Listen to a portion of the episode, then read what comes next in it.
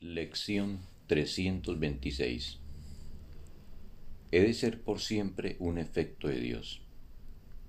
Padre, fui creado en tu mente, como un pensamiento santo que nunca abandonó su hogar. He de ser por siempre tu efecto y tú, por siempre y para siempre, has de ser mi causa. Sigo siendo tal como tú me creaste todavía me encuentro allí donde me ubicaste. Y todos tus atributos se encuentran en mí, pues tu voluntad fue tener un hijo tan semejante a su causa, que causa y efecto fuesen indistinguibles.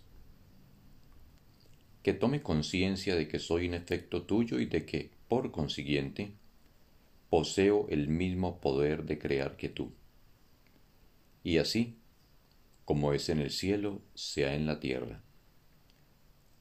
Sigo tu plan aquí, y sé que al final congregarás a todos tus efectos en el plácido remanso de tu amor, donde la tierra desaparecerá y todos los pensamientos separados se unirán llenos de gloria como el Hijo de Dios. Veamos hoy la tierra desaparecer al principio transformada y después, una vez que haya sido perdonada, veámosla desvanecerse completamente en la santa voluntad de Dios. Fin de la lección. Un bendito día para todos.